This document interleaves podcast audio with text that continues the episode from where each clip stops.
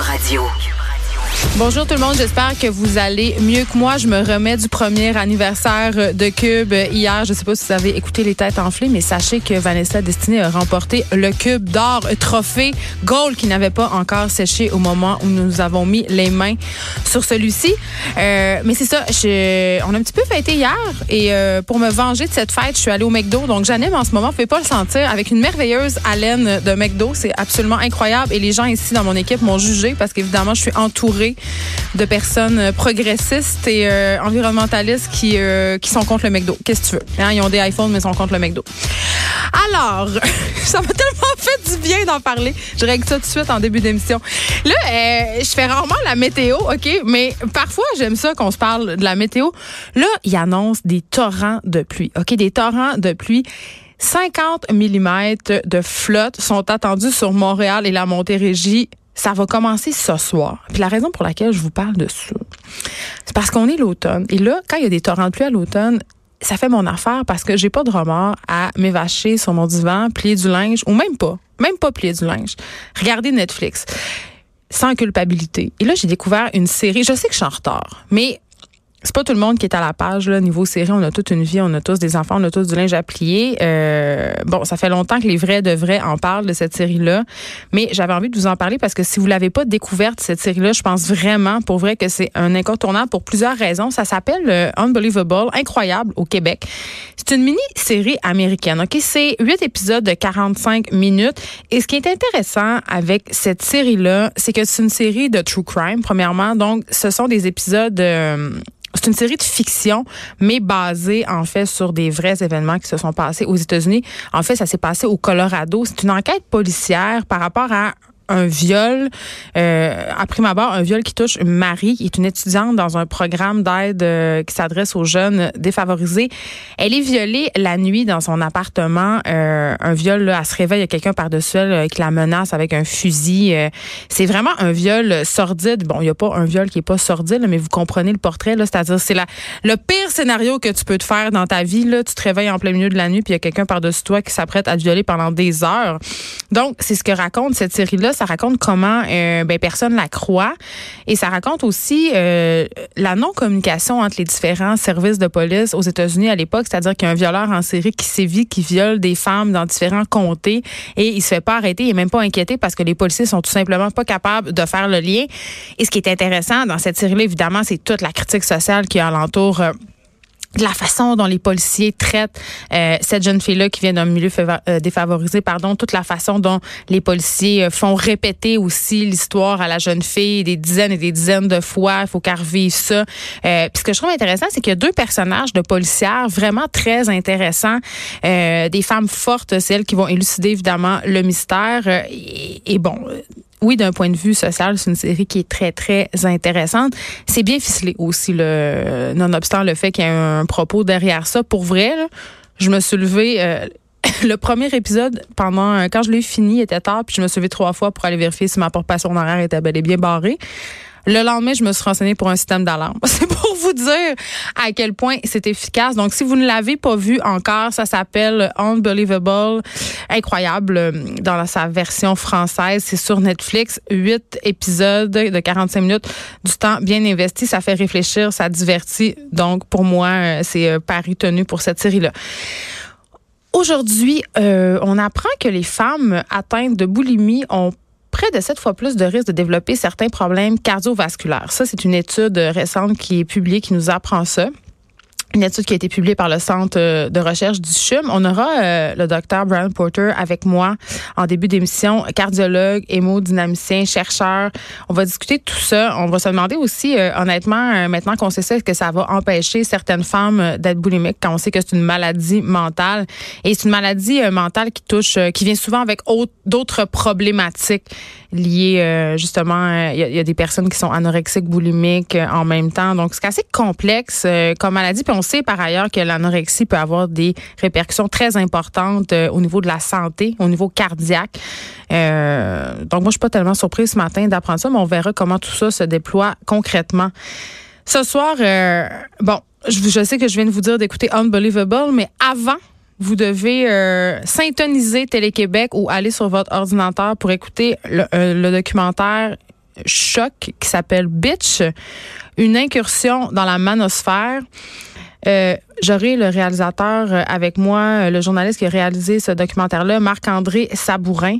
Il sera là. C'est un documentaire qui s'attarde à cette masculinité en crise euh, dont on parle souvent. Je l'ai écouté évidemment en fin de semaine. J'ai trouvé ça Premièrement, c'est un excellent documentaire. J'en aurais pris plus, pour être honnête. Là, c'est seulement une heure. J'aurais pris deux heures. Euh, c'est fascinant, c'est inquiétant, ça pose des questions. Euh, moi, comme féministe, ça me fait me remettre en question, me poser des questions sur ma façon de voir certains groupes euh, sur Facebook, sur Internet en général, notre façon de traiter aussi la détresse masculine. Il y a des témoignages là-dedans qui sont très tristes très touchant.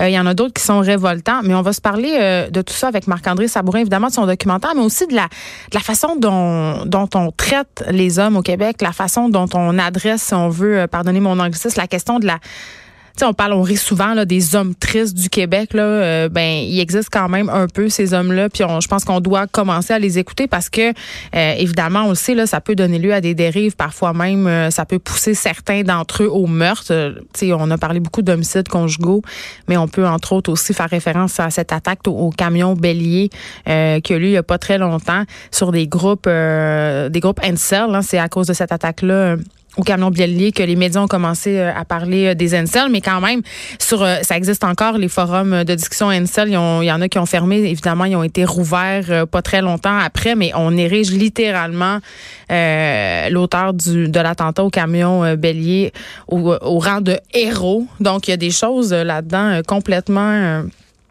Ben, qui me surprennent pas tant que ça, mais en même temps de les avoir en pleine face, de se le faire dire par des hommes qui souvent ont choisi de le dire à visage découvert. Euh, ce qui est un geste quand même assez euh, téméraire parce qu'évidemment, j'imagine qu'il y aura des répercussions à leur témoignage dans ce documentaire-là. Mais quand même, c'est vraiment à voir. On va donc euh, parler de Bitch, une incursion dans la manosphère. On aura aussi quelqu'un que vous aimez beaucoup, l'auteur, compositeur, interprète Émile Bilodeau qui a fait paraître son deuxième album Grandeur mature le 4 octobre dernier. Bon, petit clin d'œil aux grandeurs nature, évidemment. Il a l'air d'être amateur de médiéval. Il sera là avec moi. On va discuter de son nouvel album, mais aussi de son implication euh, citoyenne, parce que c'est euh, Émile Bilodeau très, très politisé, ouvertement souverainiste, position assez rare euh, pour un jeune, position assez rare aussi pour un artiste. Les artistes maintenant qui hésitent à se mouiller de plus en plus. Donc, on va discuter de son, de son allégeance souverainiste avec lui, de ce qu'il fait, parce que c'est assez militant, Émile Bilodeau. Aussi, aujourd'hui, journée mondiale de l'alimentation. Et là, un sondage révèle que, quand même, L'accès à la nourriture et à une alimentation saine est un problème important pour les Canadiens. Et on va même jusqu'à dire que c'est un problème urgent qui, évidemment, semble avoir échappé au chef de parti et qui devrait être un enjeu de campagne. On aura Isabelle Huot pour commenter euh, cette étude. Isabelle Huot, qui est docteur en industrie, sera avec nous pour parler de, de ce fait-là que c'est pas une affaire nécessairement juste de Canadiens qui sont pas qui sont pas bien nantis, qui n'ont pas les moyens de s'acheter de la bonne nourriture. Ce que l'étude nous révèle quand même, c'est assez troublant, c'est que les gens moyens euh, sautent des repas, mangent mal. Euh, on a vraiment un rapport tordu à la nourriture de plus en plus. Euh, on essaie toutes sortes d'affaires. le nouveau guide alimentaire canadien, les gens savent plus se gorocher. Donc voilà. Émilie Ouellette sera là aujourd'hui, comme à chaque mercredi. Aujourd'hui, je sais pas si c'est à cause de la longue fin de semaine. Je sais pas non plus si c'est à cause de l'épidémie de gastro chez Cube. mais, mais, mais, mais. Et il va nous parler euh, de comment on peut survivre quand les enfants sont malades. Il faut quand même que tu continues ta vie. Il hein. faut que tu continues à travailler, il faut que tu continues à faire le lavage, le ménage, le souper, tout en prenant soin d'eux. Et souvent, tu tombes toi-même malade. Et je dois avouer que c'est un peu ma hantise, OK? Surtout depuis que je suis maman solo, c'est-à-dire quand je suis avec mes enfants, il y a personne d'autre pour prendre ma relève. Bon, vous allez me dire, ta fille plus vieille a 12 ans, peut s'occuper des autres. C'est vrai, OK, ça me donne une petite chance, mais je redoute tellement l'épidémie de gastro chez nous. Pour vrai, j'étais hystérique vendredi passé quand tout le monde était malade ici. J'ai lavé ma console, je sais pas combien de fois. J'ai lavé euh, tout tout, tout, tout, je suis sortie d'ici en, tenant la poignée de porte avec une lingette désinfectante. C'est à ce point-là que je crains l'épidémie de gastro parce que je me dis, mon Dieu, si je suis chez moi, et que tout le monde tombe malade, moi y compris, je sais pas comment je vais faire pour m'occuper de tout ce beau monde. Bon, évidemment, ce que je dis pas dans l'histoire, c'est que mon ex habite juste en haut de la rue. Et j'ose croire, en tout cas, je le sais, je le connais, là, et c'est sûr qu'il viendrait à la rescousse, donc je me fie un peu sur cette idée. OK, on s'en va euh, du côté euh, de Saguenay. Je sais pas si vous avez vu circuler ça. Encore une fois, malheureusement, une femme, Yves, qui a heurté un poteau d'Hydro-Québec. Elle était, euh, c'est une femme à la fin vingtaine, en fait, elle s'est retrouvée au poste de police, à foncer dans le poteau jusque-là. Triste histoire encore qui se répète trop souvent, alcool au volant. Et là, euh, ça s'est passé, ce qui est drôle, sur le, c'est sur le boulevard Saguenay, OK? Euh, elle s'en allait vers Chicoutimi. Vous savez que je viens de là, je le dis assez souvent. Je veux juste dire que c'est un bout de droit. OK? Elle a perdu le contrôle de son véhicule dans un bout de droit. C'est pas tellement surprenant parce que quand les policiers sont arrivés, après qu'elle eut foncé dans le poteau, comme on dit, euh, ben elle a échoué l'alcotest, elle sentait l'alcool, elle avait plus que deux fois la limite permise dans le sang, selon le lieutenant Marc Simard qui, qui a parlé aux médias. Donc, évidemment, cette madame-là devra faire face à des accusations. Et là, je me suis pas transformée en lectrice de nouvelles. La raison pour laquelle je vous parle de ça, c'est parce que et là, je le sais que je vais pas me faire d'amis, là, mais je pense, il faut le dire, il faut pas avoir peur de le dire. Il y a un gros problème de conduite avec les facultés affaiblies en région. OK? Vraiment. Il y a une culture de l'alcool, il y a une culture de conduire sous, affecté. Euh, hein, tu prends pas ton char, euh, tu es un gay. Il y a vraiment ça. Et là, je me suis dit, bon, Geneviève, calme-toi, t'as peut-être des préjugés, là. Euh, c'est peut-être pas nécessairement le cas. Je suis allée voir les chiffres de la SAC juste avant euh, l'émission, juste pour pas dire n'importe quoi. Et là, j'ai des données. Ces données-là datent de 2017 quand même, là. C'est assez récent. Euh, tout en partant, là, toutes les morts qu'il y a eu sur nos routes, OK, au Québec en 2017, un conducteur sur trois dépassait la limite permise d'alcool dans son sang. Donc, un accident sur trois où il y a eu une mort de personne, l'alcool était impliqué. C'est quand même pas rien, pour vrai, là. Et évidemment, sans surprise, ben, ce sont les jeunes conducteurs de 20 à 34 ans qui sont les plus représentés parmi les conducteurs euh, décédés et qui ont été testés avec une alcoolémie qui dépassait la limite. Donc, c'est pas juste une affaire de boomer d'une autre époque, cette histoire-là. Là. Vous savez, on dit tout le temps ça, là, c'est le monde de 50, 60 ans qui conduisent sous, là, c'est parce que dans leur temps, ils conduisaient avec une bière entre les jambes. Statistiquement, malheureusement, ce n'est pas vrai. Ce sont les jeunes de 20 à 34 ans. Bon, la fille au Saguenay était fin vingtaine, elle est, dans elle est donc dans la statistique, mais elle n'est pas morte, mais tu sais, en tout cas. Euh, donc, c'est ça. Euh, et un autre euh, truc qui est pas surprenant euh, quand on connaît la culture du moteur, c'est que la proportion des conducteurs avec un alcoolémie supérieure à la limite permise est beaucoup plus importante chez les hommes que chez les femmes. Puis là, j'en reviens à phrase, cette fameuse phrase un peu dégueu, c'est quand on dit ah, il prend pas son chat, tu sais cette idée là d'être un moins un vrai homme là, si t'es pas capable de conduire là, sous un peu là, on est encore là-dedans. Et là, pour ce qui a trait aux régions, parce que quand même, euh, j'ai quand même dit qu'on avait un problème de conduite avec les facultés affaiblies en région, là. Ben c'est vrai. Statistiquement, là, il y a des tableaux euh, que la SAC a produits. Euh, sans surprise, nord du Québec, Côte-Nord, Bas-Saint-Laurent, Outaouais, Chaudière-Appalaches, Laurentides, Saguenay-Lac-Saint-Jean, c'est là où il y a le plus d'accidents qui implique de l'alcool, d'accidents qui impliquent l'alcool avec des morts. Quand on parle d'infraction, OK, liées à l'alcool au volant, là, pas d'accident, juste tu te fais arrêter, tu te pètes la ballonne, comme on dit. Hein? Euh, Montérégie, quand même, autour de Montréal, euh, fait pas tellement euh, bonne figure.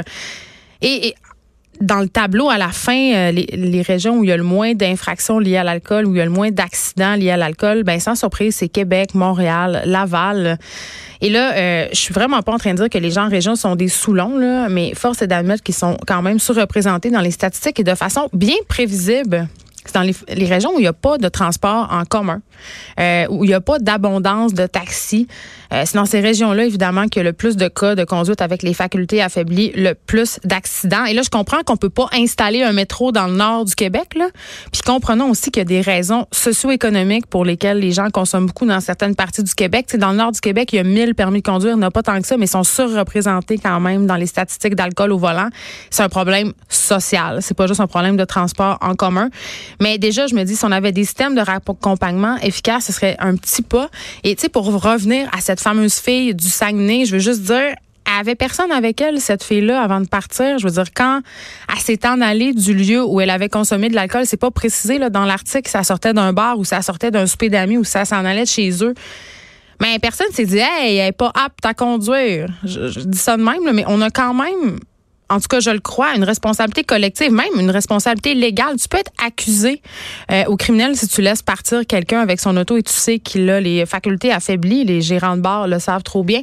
Donc, vraiment, on a une responsabilité collective par rapport à la conduite avec les facultés affaiblies. Puis je me demande pourquoi encore pourquoi encore on ferme les yeux? Parce que là, cette fille-là, elle a juste foncé dans un poteau d'Hydro-Québec, ça va coûter cher, mais euh, un accident sur trois qui cause la mort implique de l'alcool.